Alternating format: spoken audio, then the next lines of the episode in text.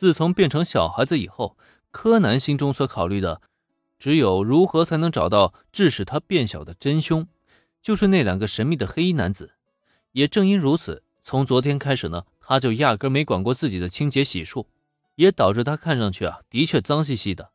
在这种情况下，小兰看到这么一个脏小孩，心中的第一反应当然是带着他好好的洗上一洗。但问题是，小兰并不知道眼前的柯南就是工藤新一，是和他一起长大的青梅竹马。如果就这样把他带到浴室一起洗澡的话，那小兰岂不是要被看光了吗？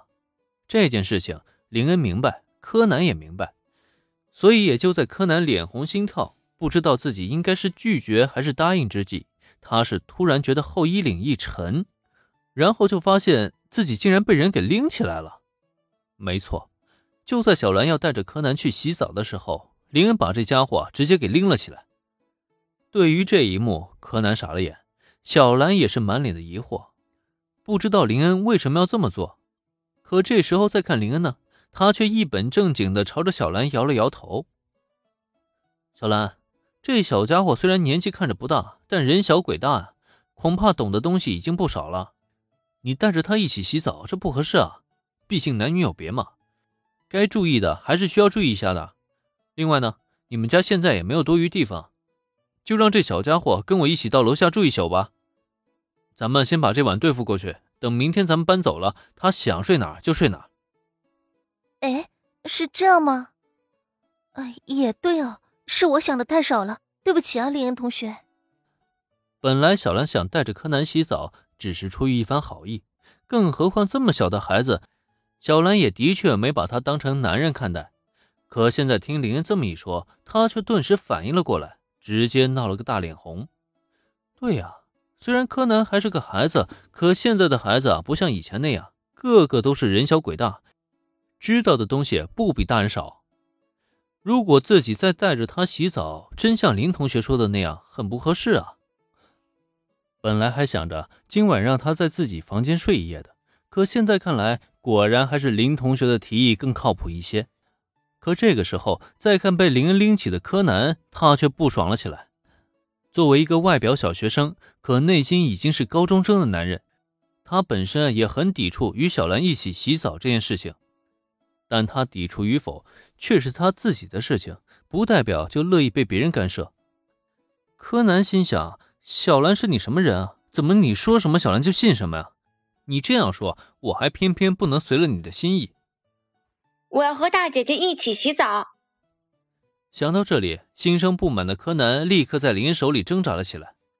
不过很遗憾，对于柯南的吵闹挣扎，林却是一巴掌拍在他脑瓜之上。瞧见了吗？小小年纪总想着要跟女孩子一起洗澡，长大还得了？想和大姐姐一起洗澡是不可能了，你还是下楼跟大哥哥一起洗吧。林这一巴掌拍的可不轻，疼的柯南是呲牙咧嘴。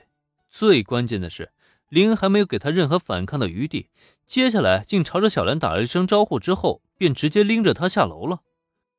柯南很清楚。自己刚才下意识的置气，恐怕已经给小兰留下了不小的负面印象。毕竟小兰刚才一瞬间露出的惊讶反应，已经证实了他的推理绝对成立了。可有心返回毛利家提升小兰心中的印象分，却奈何林恩的一双手就像铁钳一般，把他抓的那叫一个结结实实啊！这该怎么办？再不找机会把话解释清楚，那他在小兰眼中岂不是变成了宫口小鬼吗？想到这里，柯南还是心有不甘，他还是打算找机会回去解释一番。随着被林恩拎到一楼，柯南眼珠一转，顿时计上心头。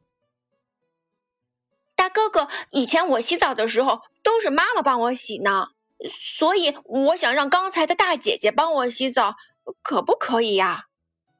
作为一个小孩子的优势，果然还是卖萌最靠谱了。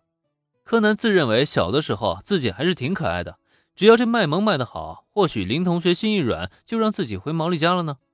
可让他无论如何都没有想到的却是，就在他说完这句话，然后瞪大了一双眼睛，透着期待的目光去等待林恩的回应之际，林恩的下一句话却让他整个身体的汗毛全在这一刻竖立了起来。